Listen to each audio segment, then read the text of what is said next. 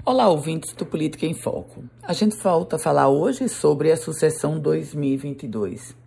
E, de fato, a governadora do estado, Fátima Bezerra, que se coloca como pré-candidata à reeleição pelo Partido dos Trabalhadores, ela está na escolha entre dois Alves, Walter Alves e Carlos Eduardo Alves.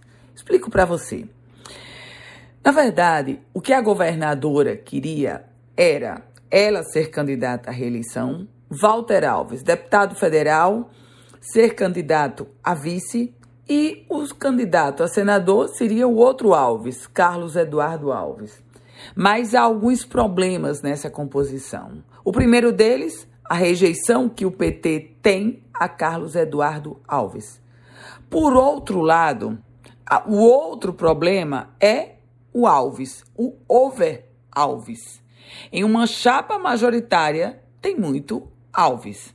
E aí, nesse contexto, Fátima Bezerra vai ter que escolher entre o Walter Alves para candidato a vice-governador ou o Carlos Eduardo Alves para o candidato a senador. Não há para trazer os dois Alves para a mesma chapa. E isso, Fátima Bezerra já tem como uma certeza. É nesse contexto que ela se coloca entre um ou outro.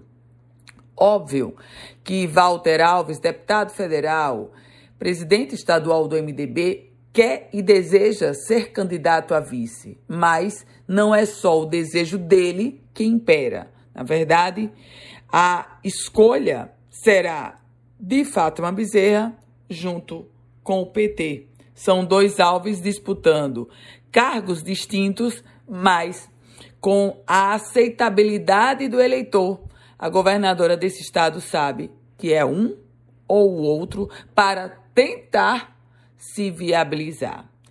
Eu volto com outras informações aqui no Política em Foco com Ana Ruth Dantas.